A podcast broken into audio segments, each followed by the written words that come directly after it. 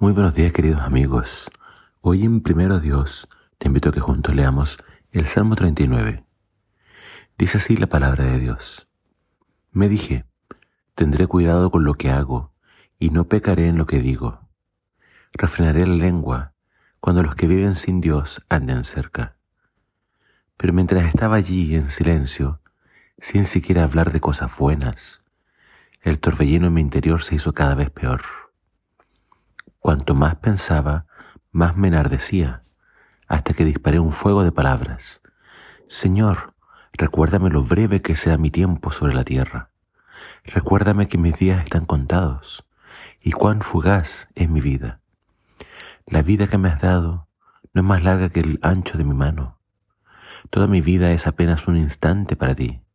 Cuando mucho, cada uno de nosotros es apenas un suspiro. Somos tan solo sombras que se mueven y todo nuestro ajetreo diario termina en la nada. Amontonamos riquezas sin saber quién las gastará. Entonces, Señor, ¿dónde pongo mi esperanza? Mi única esperanza está en ti. Rescátame de mis rebeliones. No permitas que los necios se burlen de mí. En silencio estoy delante de ti. No diré ni una sola palabra, porque mi castigo proviene de ti. Pero por favor, deja de castigarme. Estoy agotado por los golpes de tu mano. Cuando nos disciplinas por nuestros pecados, consumes como una polilla lo que estimamos precioso. Cada uno de nosotros es apenas un suspiro. Oh Señor, oye mi oración, escucha mis gritos de auxilio no cierres los ojos ante mis lágrimas, pues soy tu invitado, un viajero de paso, igual que mis antepasados. Déjame solo para que pueda volver a sonreír antes de que parta de este mundo y no exista más. Aquí encontramos un salmo diferente a otros. Es un salmo cargado de emoción, de tristeza, de congoja, porque David se siente pronto a morir. Y él acá nos habla de lo transitorio, lo pasajero que es la vida. Y termina de forma muy sombría, ya que en ningún otro salmo encontramos que un salmo termine sin palabra de esperanza.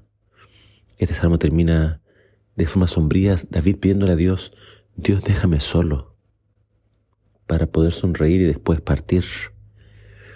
Eh, es un salmo extraño porque vemos a David poner su esperanza en Dios. Vemos a David, como siempre, pidiendo misericordia, pero a la vez pidiéndole a Dios, Dios déjame solo.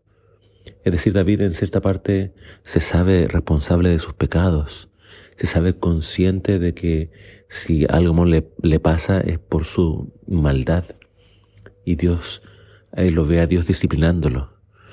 Pero entonces le pide a Dios, Dios, eh, ya me has castigado suficiente, déjame tranquilo.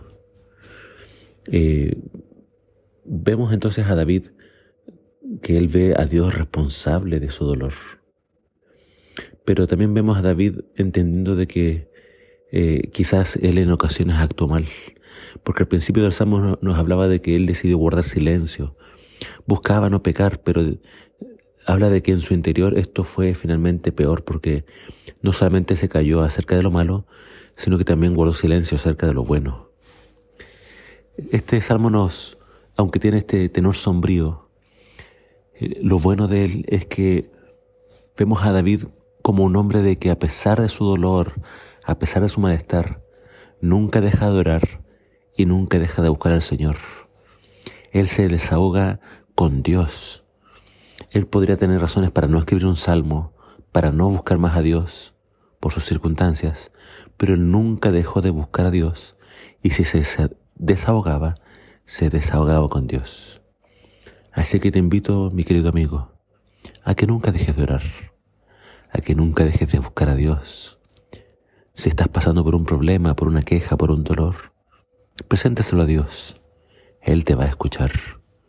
Así que aún tus quejas, aún tus dolores, aún tus frustraciones, se las puedes presentar a Dios, porque Dios te va a escuchar. Así que te dejo esta invitación. Nunca dejes de orar. Que el Señor te bendiga.